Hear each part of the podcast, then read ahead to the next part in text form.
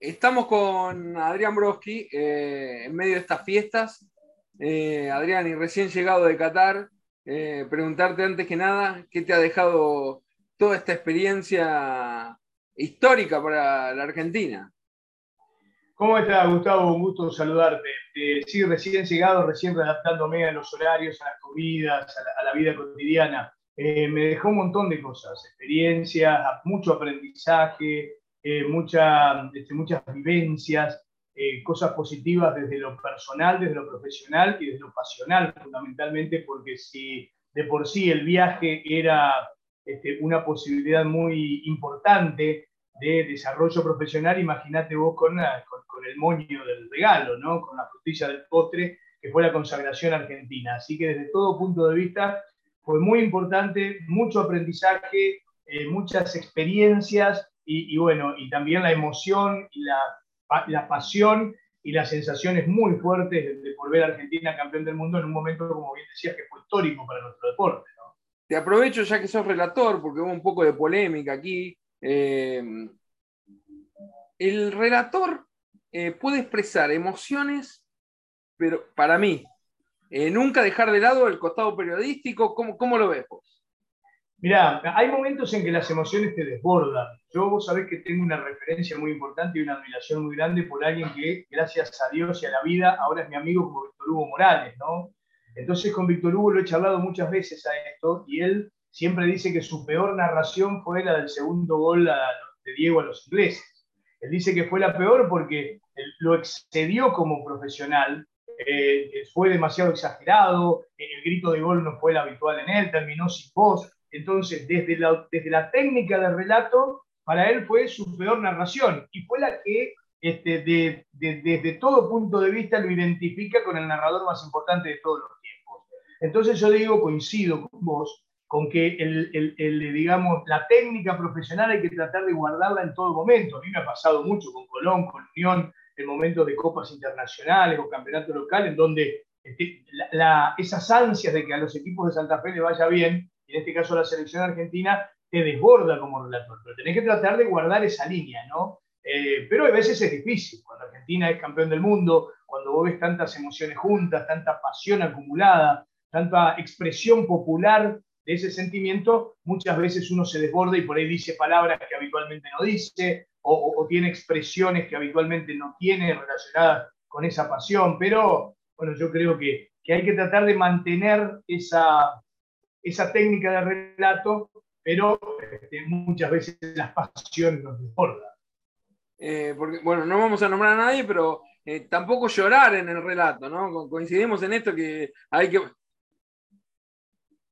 Yo, yo creo que, a mí me, suena muy fingido algunas narraciones, ¿no? Me suenan como armadas para la ocasión, que, algunos este, creen que si dicen palabras este, de, de, tono subida o se largan a llorar y quedan sin voz, van a llegar más a la gente. Yo creo que a la gente le llegás con mucha autenticidad, siendo realmente lo que vos sos, tratando de combinar las palabras que habitualmente utilizás, tratando de utilizar justamente la terminología que, le es propia a cada uno de los relatores y que por eso lo ha elegido la gente. Entonces me parece que cuando vos fingís, cuando metés términos que no son habituales en vos, cuando crees que llorando o gritando vas a llegar más, en definitiva es contraproducente, ¿no? Pero bueno, cada uno tiene su estilo y cada uno cree que de tal manera puede ser mejor o peor profesional. Bueno, te vimos en Canal 9 de Buenos Aires, que es una de las tercera o cuarta pantalla importante en Capital Federal. ¿Eso se dio sorpresivamente? Eh, ¿Lo habías arreglado acá? Eh, sí, eh, sobre todo este, Tele 9 es el tercer noticiero más visto de todo el país, ¿no? Entonces, su primera y segunda edición imagínate vos la cantidad de repercusiones que, tiene el trabajo que, cada uno de, los integrantes del staff periodístico hacemos, ¿no? Bueno, no, a mí me surgió sobre la marcha, ya en el Mundial, yo había, este, bueno, mi, trabajo periodístico estaba concentrado en la tarea para LT9, salía en toda la programación de Salvi, en toda la programación de la radio, eh, y, bueno, también este, con el cable de Esperanza, Play Televisión, que está creciendo mucho, con el cual teníamos un convenio de salida, y sobre la marcha me hablaron los directores de IP y de este, Canal 9 de Buenos Aires porque eh, Hernán Castillo había, bueno, había, había terminado su tarea periodística en el medio del Mundial, ¿no? Este, entonces Hernán se vino otra vez a la Argentina y volvió nuevamente después a Qatar. La verdad que no sé cuál es la, situación de su relación, pero entonces me este, llamaron para este, darme la posibilidad de una contratación para asumir la responsabilidad periodística de ser el, hombre encargado de la, de la, conexión de Canal 9 y de IP allí en Qatar. ¿no? Eso sucedió a comienzos de diciembre, acepté con mucho gusto, me pareció un desafío muy importante, así que tenía ocho salidas diarias durante toda la programación de Canal 9, con distintos desafíos, ¿no? porque uno, por ejemplo, en, en, el noticiero, en la edición central y en de la tarde, este, la cuestión pasaba por la información periodística, pero después había programas como el de Mágico Lozano, por ejemplo, el de Calabrese, en el cual la información era más que nada brindada en notas de color, ¿no? donde se hablaba de la gastronomía o la economía en Doha. Eh, y bueno, entonces eh, realmente fue un desafío. Tuve diariamente ocho salidas este, entre IP y, Canal 9, así que fue, fue muy linda experiencia también y la posibilidad de volcar periodísticamente todo lo que uno hace en su trabajo. Bueno, hay como una revancha del público en criticar a algunos periodistas.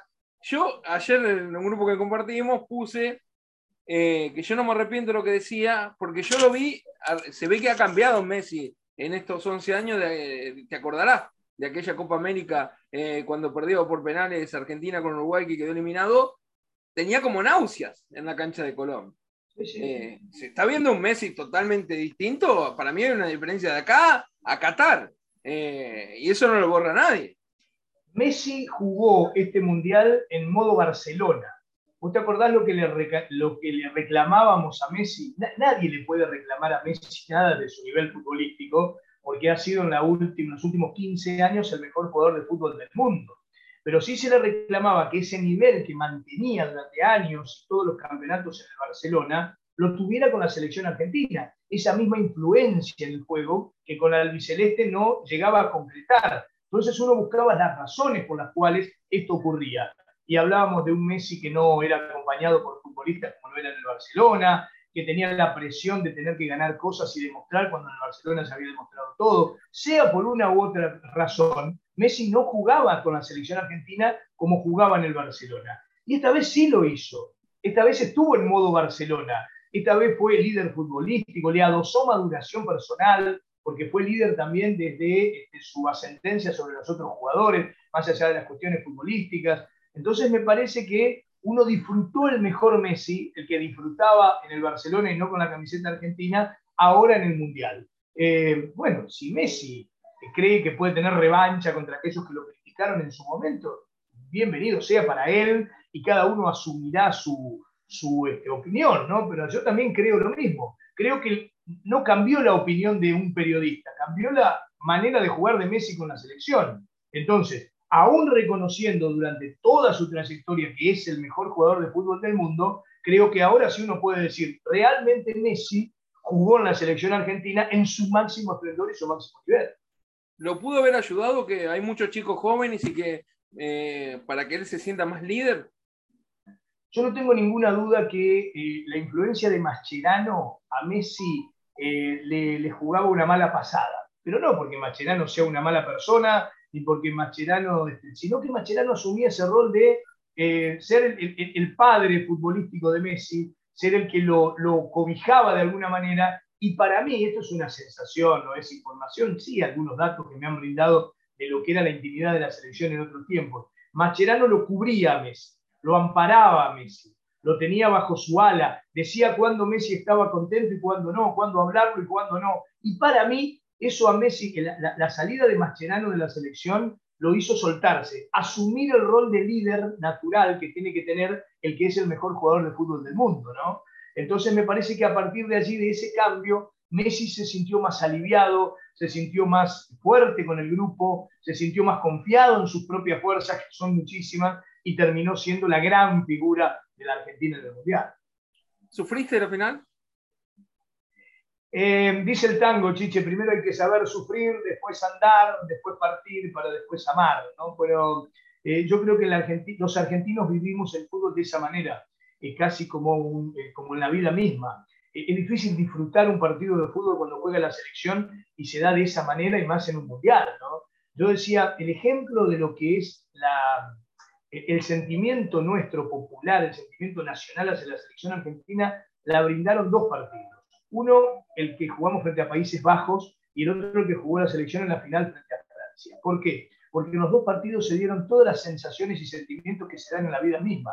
Llegamos tranquilos porque confiábamos en la selección, tuvimos la alegría y la algarabía de que el equipo jugó 80 minutos de una manera brillante, ganaba 2 a 0 en las dos oportunidades, Después tuvimos la angustia del descuento, la angustia del empate de, de, las selecciones tanto de Holanda como de Francia, el sufrimiento por los penales y, después la algarabía final por la victoria. Entonces yo digo, tuvimos, pasamos de tranquilidad a sufrimiento, de sufrimiento a angustia, de angustia a alegría nuevamente, y todo eso se da en la vida misma. Entonces yo digo, es difícil observar un partido de fútbol como se dan en, otros, en otras latitudes en las cuales se sientan cual si fuera una obra de teatro, aplauden cuando las cosas salen bien o hacen el pulgar para abajo cuando las cosas salen mal. Nosotros lo sufrimos de otra manera y bueno, está reflejado en, en, cada uno de los rostros que tomaba la televisión o que uno podía observar de la cancha.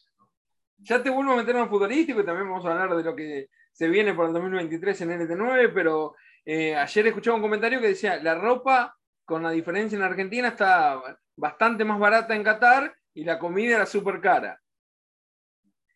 La vida en general en Qatar es de, alto nivel, ¿no? Es, más cara de lo que nosotros habitualmente estamos acostumbrados. Y encima con el dólar que tenemos en nuestro país, a nosotros se nos hace más caro. Uno por ahí, este, a ver, una comida, por ejemplo, con 20, 25 dólares, estaba bien, ¿no es cierto? Podías podía tener una, una, cena. Ahora, vos decís 20 dólares para 25 dólares son, este, no sé, son este, 7 mil pesos.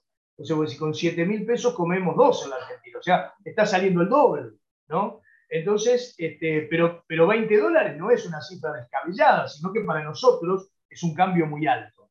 Entonces yo digo que eh, esa era la cuestión. Eh, nos fuimos con un miedo a que sea todo demasiado caro y no fue tanto. Sí fue caro, me parece, el, este, alojamiento, porque hablábamos de hoteles este, que costaban más de, de 150 dólares por día por cada persona, o de alojamientos, por ejemplo, en distintos departamentos, en donde era alrededor de 100 dólares por persona. Entonces, aquellos que estuvimos 40 días, tenemos que hablar de más de 4 mil dólares de alojamiento.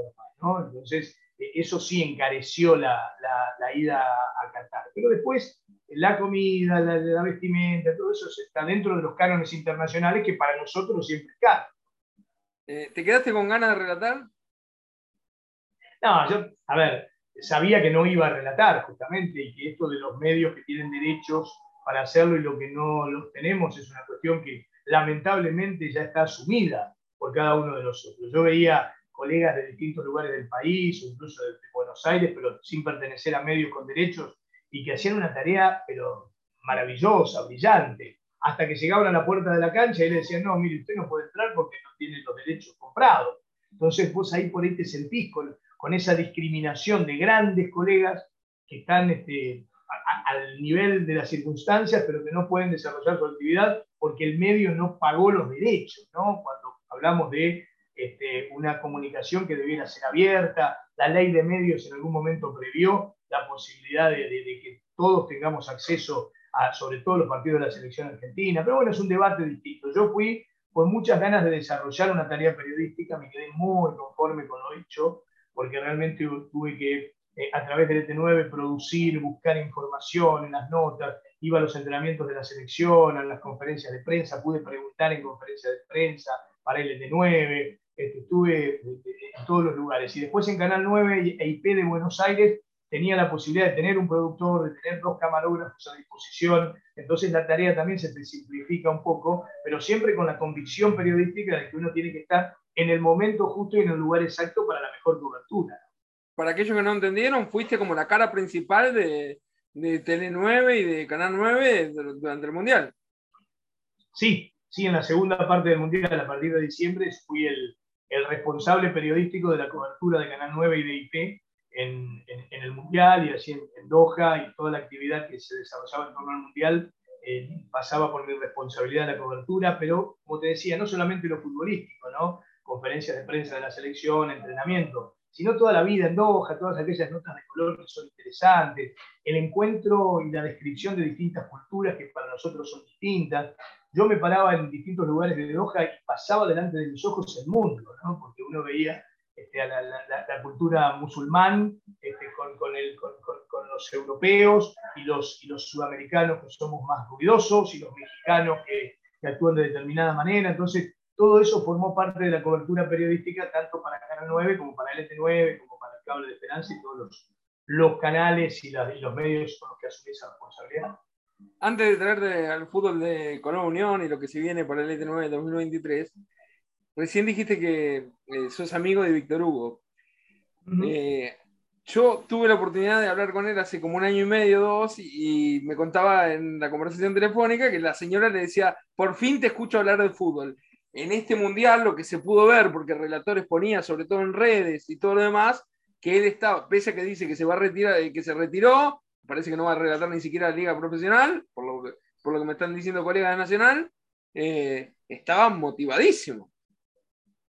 Estaba en un nivel excepcional, Víctor Hugo está intacto, impecable, es el Messi, es el Messi del relato, pero sin lugar a dudas, ¿no? El hombre que Messi tiene los setenta y pico de años de Víctor Hugo, el, 26 de diciembre, ¿no? Va a cumplir este, años. Los setenta y pico de Víctor Hugo son los 35 de Messi, uno para relatar y el otro para jugar al fútbol. Eh, a mí me invitó Víctor Hugo a formar parte de la transmisión de Radio Nacional. De hecho, estuve en las dos primeras transmisiones eh, junto a él, este, con, opinión y compartiéndolo. Él es muy generoso cuando se refiere a colegas. Yo tengo el placer de gozar de su amistad. Así que la verdad que fue para mí un halago, primero que me convocara y segundo las palabras que dijo en relación a mi, tarea periodística, ¿no? Eh, y bueno, yo después por los compromisos asumidos no pude continuar con él, con esa invitación que me había hecho muy gentilmente, muy generosamente. Pero estuve compartiendo con él momentos, grabaciones de C5N y lo noté intacto, lo noté con unas ganas, con un fervor y con una convicción, Gustavo, de esas que debiéramos aprender todos. O sea, el Víctor Hugo ya en esta etapa de su carrera tiene la misma ansiedad, las mismas ganas, el mismo fervor que cuando seguramente salió de Cardona y tenía ganas de, relatar en Montevideo o venir a la Argentina. Entonces, eso es admirable. Y eso es hacer escuela. Eso es que mostrar a, las nuevas generaciones periodísticas cómo se debe trabajar para estar en lo más alto y en la elite y conservar una línea periodística durante más de 50 años. Porque uno puede estar de acuerdo no con lo que piensa Víctor Hugo, pero tiene que estar a la altura de las circunstancias para poder debatir lo que Víctor Hugo piensa porque es, nace de su convicción, de su compromiso y de su capacidad y su creatividad. Entonces, como dice el querido Fito Páez, Rodolfo Páez, Rosarino, en su tema Al lado o al costado del camino, dice, nunca es bueno hacerse de enemigos que no estén a la altura del conflicto. Entonces vos para debatir con Víctor Hugo tenés que estar a la altura del conflicto, porque si no, serías, como decía mi viejo, y de paso lo voy a recordar en esta época tan importante de Navidad, serías un auténtico charlatán de feria que está debatiendo con alguien muy preparado. Eh, y bueno, no sé si te enteraste, pero en el primer partido del Mundial él expresó su enojo hacia eh, Rosario Rufrano y autoridades nacionales porque eh, si bien él es una estrella, él quería estar con su equipo y no lo dejaron y tiene todo el derecho de hacerlo, ¿no? Me lo contó, me lo contó incluso él se sentía la, hermanita menor de los medios públicos, ¿no? Y, demasiada diferencia entre los, creo que él dijo 40 enviados de la televisión pública, ¿eh? 30, bueno, entre los 30 enviados de la televisión pública y él solo que, tuvo que ir, estaba Julián Capazo, por ejemplo, pero por la plataforma Relatores, eh, estuvo Leandro Ilia en un momento también, pero todos costeándose a través de otros medios el viaje. Entonces él decía, lo dijo a su estilo, caramba, este, que haya 30 eh, representantes de la televisión pública y ni uno solo que cobre un viático de, Radio Nacional marca una diferencia muy clara, muy notoria entre uno y otro medio que pertenecen al Estado. ¿no? Pero bueno, lo expresó, yo eso admiro también de Víctor Hugo o de todos aquellos que tenemos una convicción para expresar lo que pensamos y lo que sentimos. Yo siempre, y vos sos testigo, lo digo en el programa de radio, en Dame Radio lo digo habitualmente, lo que yo digo no tiene pretensiones de ser la verdad tiene pretensiones de exponer una idea y, que esa idea tenga prueba en contrario, tenga opinión en contrario. ¿Eh? Porque aquel que no piense como yo tiene la absoluta libertad de tomar mi propio micrófono, porque abrimos el debate, para decir cosas que son contrarias a lo que yo pienso. Siempre en el marco del respeto, de la buena intención, y de este, estar a la altura de las circunstancias en cuanto al debate. ¿no? Entonces digo, bienvenido sea el estilo periodístico de aquel que tiene una postura sólida, firme, convincente en cuanto a su opinión y que abre el juego para que los otros expresen lo que piensan. Bueno, eh, hablando del LT9, eh, esto del Mundial, ¿te da más ganas para encarar el 2023? ¿O eh, igualmente las ganas están siempre? ¿Te crees que remotivado con el Mundial? Las dos cosas. Las ganas están siempre, yo vivo, vivo de, mi profesión, vivo, digo, en cuanto a la, vivencia, a la intensidad con que la disfruto.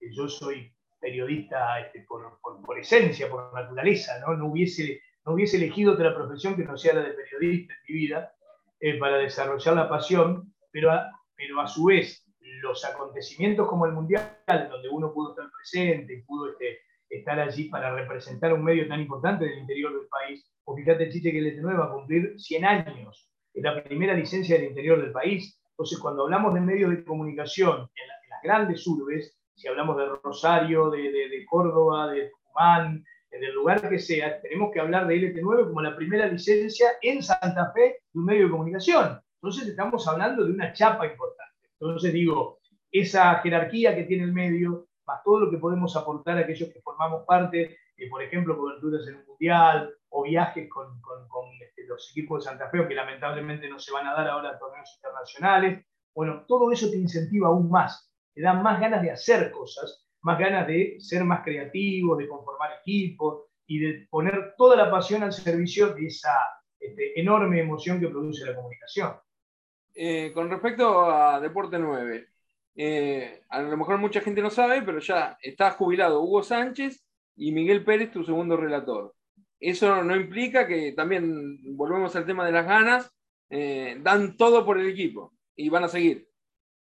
Y pero como bien lo dijiste, los dos están jubilados, o sea que tranquilamente cualquiera por edad, cualquiera de los dos que ya tiene más de 65 años, puede decir, listo, yo no trabajo más, ya trabajé toda mi vida y ahora me voy a dedicar a descansar, a escuchar como los otros relatan.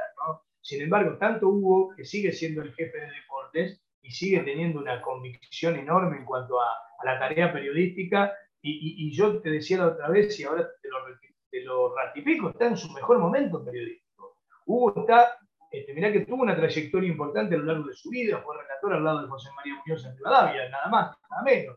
Pero sin embargo, hoy tiene esa este, actitud del hombre que quiere hacer cosas, ¿no? Y Miguel Pérez lo mismo. Miguel Pérez tiene una enorme trayectoria a nivel Santa Fe, a nivel región, en cuanto a su relato, y, y tiene ganas de seguir relatando. Entonces yo digo, desde esa capacidad de cada uno de ellos y desde esas ganas y voluntad para seguir haciéndolo, surge un buen producto. Yo estoy seguro que si cualquiera de los dos estaría cansado o ya sin ganas, yo expresaría y diría, miren muchachos, yo me voy a mi casa, quédense ustedes con todo esto porque la verdad que no, no tengo las ganas de antes. A los dos lo veo muy bien, así que son parte fundamental del equipo de Deporte Nuevo. Bueno, soy casi de la misma generación, pero uno tiene que reconocer, para mí es el comentarista que viene. Eh, para mí también está en un gran momento Claudio Bergalini. Eh, ¿Cómo lo ves vos? ¿O tenés a veces compromiso porque tienen que rotar los vestuaristas? ¿Cómo ves este tema? No, no, no, eh, eh, siempre lo hablamos a esto en el grupo. ¿eh? Nosotros no tenemos compromiso y somos un equipo realmente. Yo tengo la, a ver, el halago de, ser el relator que habitualmente en, la mayoría de los partidos estoy haciendo la, función de relator. Pero tranquilamente, cuando Miguel Pérez tiene la posibilidad de relatar un partido, está siempre a la altura de las circunstancias. Hugo Sánchez es el comentarista principal de la radio por trayectoria y por, y por designación, pero tanto Claudio Virgolini como Alejandro Benito tienen una capacidad enorme y van, ya, tienen una trayectoria interesante también y un poder de opinión que es identificable absolutamente y que sin dudas marca, como bien decías vos, una continuidad en cuanto a la jerarquía de comentario que nos hace bien a nosotros. Eh, yo digo que, ¿por qué digo identificable? Porque vos sabés cómo comenta Virgolini, qué piensa Virgolini. Es contundente en sus aseveraciones. Eh, vos sabés cómo Benito encara un comentario y qué es lo que va a decir en relación al fútbol de Santa Fe y a los partidos, porque tiene una opinión formada que se anima a decirla porque sabe de sus condiciones y está convencido de lo que dice.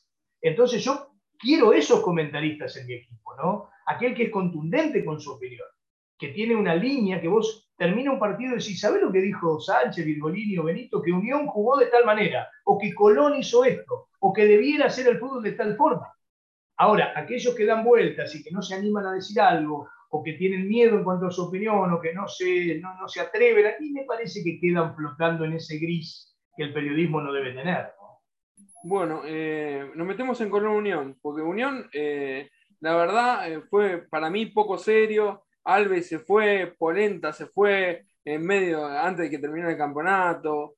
¿Cómo viviste de todas esas sensaciones y qué pensás del futuro que se viene? Porque Span no, no habla mucho, porque uno es difícil hablar con él. pero la verdad que el hincha Unión, cuando escuchaba que se bajaban del micro así sorpresivamente, no, no, le gustó nada todo eso. Sí, yo lo viví desde Doha, ¿no? Es decir, a, miles de kilómetros de distancia, entonces no tenía ese contacto directo, sí lo tenía a través de la radio. perdón, perdón, eh, te estaba hablando de que Alves y Polenta se bajaron dos partidos antes que termine el campeonato. No, no, pero por supuesto, ¿no? estoy al tanto, aparte de todo lo que ocurre, sin duda. Eh, yo creo que son desprolijidades, ¿no? Que tienen que ver por ahí con cuestiones eh, de mal manejo dirigencial en relación a estos temas. Yo a Span tuve oportunidad de preguntarle varias veces qué pasa con el dólar al final que no le pueden pagar el, tema Mele eh, o el tema Polenta. Eh, ¿Por qué Alves? siempre estaba en esa cuestión de que no, que, que, el depósito bancario, que el dólar no nos conviene a tal valor, y que entonces yo digo, pero bueno, pero Unión no y los otros sí. ¿Cómo es la situación? Entonces me parece que hubo desprolijidades desde el punto de vista dirigencial y que Unión deberá encarar un camino de eh, reformulación de muchas cosas porque necesita un proyecto, una planificación que lo lleve a obtener resultados que la gente reclama. Ya la gente de Unión no, no está conforme con este discurso del campeonato económico que se gana, del club que está ordenado, o sea, eso ya lo tiene como asumido. Ahora lo que quiere es el famoso remanido y tan mencionado salto de calidad. ¿Qué significa salto de calidad? mínimo clasificar a la Copa Sudamericana. Un poquito más arriba, clasificar a la Copa Libertadores. Un sueño que se puede cumplir porque lo cumplió Colón, porque lo cumplió Patronato, ser campeón de algo en el fútbol argentino. Entonces, para eso se necesita también desde la dirigencia la, este, proyección necesaria como para brindarle al socio, al simpatizante, al hincha, esa posibilidad, ¿no? De soñar, pero con algo concreto, no de establecer este, un parámetro por el cual es muy difícil todo. Claro que es muy difícil, pero para todos es difícil. Y otros lo logran. Entonces me parece que Unión deberá encauzar todo su esfuerzo en eso, en tratar de darle de una vez por todas a sus simpatizantes lo que se reclama, que es el salto de calidad a través de algún título o alguna clasificación importante. Sí, también el técnico con, la radio colega tuya en AM, eh, se enojó, por ejemplo, cuando le preguntaban por Brite, cuando se tuvo por ir, eh, que él decía, no, ¿por qué me decía esto? Si Brite se va a quedar y a las 48 horas se fue. Son eso que hablaba, ¿no? Desprolijidades enormes. Sí, y que, marcan por ahí esas desprolijidades también van torciendo el rumbo, ¿no? Porque, eh, a ver, en vez de estar atendiendo la dirigencia, por ejemplo, a cuáles son las contrataciones que se van a hacer, a seguir el lineamiento de los gerentes deportivos que trabajan bien, eh, a tratar de que el técnico tenga todo lo necesario como para poder trabajar, tienen que prestar atención a eso, ¿no? Es decir, el dólar de Imeli, el Polenta que se nos fue antes, el Brite que dijo que se quedaba y se fue. Entonces, todas esas cuestiones son desprolijidades que tuercen de alguna manera el camino que se debe trazar, que te reitero, debe estar orientado a que todos pongan su sapiencia, su pericia para lograr cosas importantes. Entonces, si bien Span no tira centros ni cabecea, porque eso lo hacen los jugadores, si bien Span no arma, cuando digo Span digo la comisión directiva, ¿no? No arman los equipos porque eso lo hace el técnico, sí tienen que poner toda la logística necesaria con la contundencia que se requiere para poder orientar el camino y ser ese eslabón de la cadena necesaria para lograr cosas importantes. Eso te iba a decir, ¿no? Si no se corrigen errores como los que se dieron, va a ser difícil volver a clasificar la Sudamericana va a ser difícil cualquier proyecto. O sea, el proyecto tiene que partir de un convencimiento de que ese es el camino. Entonces, me parece a mí que este, primero hay que orientar cuál es la planificación, para, pero en cualquier empresa. ¿eh? Estamos hablando de unión, estamos hablando de fútbol, pero podemos hablar de cualquier empresa. Si vos no tenés una planificación clara y no tenés una directiva que este, ponga toda su convicción al servicio de ese, de ese camino, de ese objetivo, después se va desvirtuando todo. Después todos te protestan. Después Madelón se fue tres veces de Unión diciendo yo, a mí no me dan lo que me tienen que dar, que es eso que hablamos de la posibilidad de dar un salto, de aspirar a más. Yo ya con esto que me dieron hice lo posible y lo imposible. Ahora quiero más. No, Madelón, no se lo vamos a dar. Bueno, me voy. Volvió y cuando volvió seguramente le han dicho, bueno, sí, ahora sí se lo vamos a dar. Pues tampoco le cumplieron. Y se fue de nuevo. Entonces me parece que ahí está la cuestión. O bien decir, mire, Madelón, no le vamos a dar nada usted no puede estar aquí en esta institución porque no tenemos este, los recursos necesarios para cumplir con lo que usted pide. Bueno, también es un camino y es un proyecto, ¿no? Pero si vos estás en la disyuntiva de formar pibes, eh, o traer refuerzos, o tener un técnico fuerte, o apostar a un proyecto de inferiores, y se desvirtúa la cuestión porque se hace muy amplio todo, ¿no? Ojalá que Unión se encamine hacia una planificación y pueda cumplir con eso. En algún momento, ¿te aburren ciertas cosas? Por ejemplo, la renovación del técnico de Unión parecía una novela interminable. Eh, ¿Te llega a aburrir a ver si todo eso o no? Ah, sí, creo que forma parte de nuestra, de nuestra habitualidad, de lo periodístico, y, las cuestiones van variando y uno va este, también siguiendo la información o tratando de anticiparse a la información, pero de la manera que se da. Entonces, la gente lo requiere también, Gustavo, ¿no? Porque por ahí nosotros decimos, no, porque los periodistas permanentemente estamos hablando de tal cosa. Pero ¿saben por qué lo hablamos? Porque, porque tenemos escucha o porque tenemos televidentes. Si no, no hablaríamos de eso. Yo muchas veces he debatido con, los alumnos del Instituto de Periodismo que me dicen a veces, no, ¿por qué se le da tanta este, preeminencia y preponderancia al fútbol de Colón y Unión y no a otros deportes? Y yo digo, porque la gente quiere, consume principalmente fútbol profesional de Colón y Unión.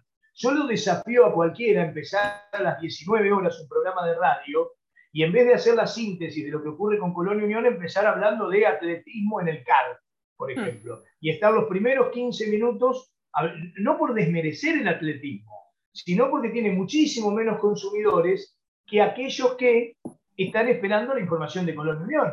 A nosotros nos ha tocado hablar de otros temas. A ver, Copa Davis, Argentina logrando una clasificación a la final de la Copa entonces empezamos el programa hablando de tenis y, recordamos a Vilas y hablamos de Del Potro y nos metemos en el Mariterán de Weiss y demás. Y a los 15 minutos llegan mensajes a la radio, muchachos, ¿ah? ¿qué pasa en Colón? ¿Cuál es el movimiento de unión? Entonces digo, nosotros vamos este, expresando lo que la gente consume como información. Y, pasa esto, un día el técnico de Unión te dice, me, quedo, al otro día no, me voy, no, pero no me, me dijeron esto y no me cumplieron, sí, ahora me cumplieron y uno va tratando de seguir esa información. Eh, nombraste los programas deportivos. Vos nombrás que, eh, vos notás, quise decir, a lo largo de los años el interés de los oyentes por escuchar, bueno, la segunda Deporte 9, la tercera, sigue intacto, eh, a veces baja un poco con tantos medios nacionales que hay. ¿Cómo va eso? Mirá, yo esta reflexión que estamos teniendo entre los dos, este intercambio de ideas, lo tengo desde hace, no sé, 40 años cuando empecé a ser periodista. O sea, yo empecé a ser periodista y alguien me dijo al, otro día, este, mirá que la radio se muere, ¿eh? los medios de comunicación que va a haber ahora, la radio no va a existir más y, se termina. Y pasaron 40 años y lo mismo porque estamos hablando ahora, ¿no? Che, y la radio ahora con las redes sociales y con los medios, sin dudas hay más posibilidades, más alternativas. Antes todo el mundo debía escuchar que quería consumir deportes en Santa Fe, LT9 o LT10. Y miraba Canal 13 y leía Diario Litoral. ¿Y qué otra cosa? Y nada más, porque no tenías otras alternativas. Hoy sí tenés. Pero no por eso la gente deja de tener interés y también sigue consumiendo medios tradicionales. Pregúntale a los que escriben en el Diario Litoral la trascendencia que tienen los artículos que publican. Un montón. Preguntale a aquellos que son protagonistas de la información y sale alguna nota en LT9, la repercusión que tienen por esa nota. Un montón. Entonces digo, ¿es tan así que la radio deja de existir y que los diarios ya no sirven más? No, no creo que sea así. Sí hay otras alternativas y hoy la radio la escuchás por el aparato grande que me dejó mi abuelo, que lo tengo en la cómoda, por una radio chiquita así, por un auricular, con un elemento. Mañana la vas a escuchar con algún este chip metido en la piel, pero va a seguir esa, esa idea de comunicación de radio va a seguir siempre, ¿no? O por lo menos durante muchos años. Así que yo, yo creo que, que, sigue intacto todo eso de la comunicación radial o televisiva o, o, gráfica a la vieja usanza, si querés, con otras alternativas, pero esa comunicación del emisor, el receptor, la información permanente, la necesidad de informarse y demás va a seguir siempre. ¿no? Bueno, yo te iba a decir algo personal. Uno cuando empezó en periodismo se desesperaba por, eh, por hacer televisión, eh, por escuchar televisión o ver televisión, escuchar radio. A veces un poco te satura tantas cosas y tienes que elegir alguna en ese momento. Sí, pero por supuesto, hay, hay, hay sobredosis de información a veces, ¿no? Sobredosis. Y yo creo que muchas de las cosas que, ocurren, sobre todo en los medios hegemónicos en Buenos Aires, tienen que ver con esa competencia feroz de cada uno de ellos. El medir el minuto a minuto y estar a cada instante viendo a ver si te escuchan más o te ven más o no. Entonces, como vos querés que te vean más y te escuchen más, por ahí decís, che, Messi se lesionó. Entonces ahí va la gente a escuchar, che, ¿qué dijo? A ver qué dijo Gustavo en tal radio. Parece que se lesionó Messi. Y bueno, resulta que lo inventaste para que te escuchen. Eso es deslealtad periodística, eso es no tener convicción periodística, es asumir el rol de eh, el tipo que miente para la corona, ¿eh? porque muchas veces a, colegas le dicen vos tenés que decir esto para generar polémica, y el periodista asume o no esa posibilidad, ¿no? O sea, eh, a mí si alguien, jamás me pasó, jamás me pasó, pero si algún director de contenido o algún director de un programa o de una radio, de un medio, me dice, Broski, vos decís tal cosa, entonces generamos audiencia. Y te digo, no, yo voy a decir lo que yo pienso. Pero hay algunos que no, que se entregan sus, este, sus dichos, sus palabras y sus ideas a, lo que conviene para la empresa. Y entonces, bueno, la gente ahí lo sabe, lo va marcando y se va, se va dando esto. ¿no? Pero yo creo que esa sobredosis de información y esa sobredosis de competencia es lo que a veces desvirtúa lo que es una tarea periodística que defiende a ultranza. Ya seguimos.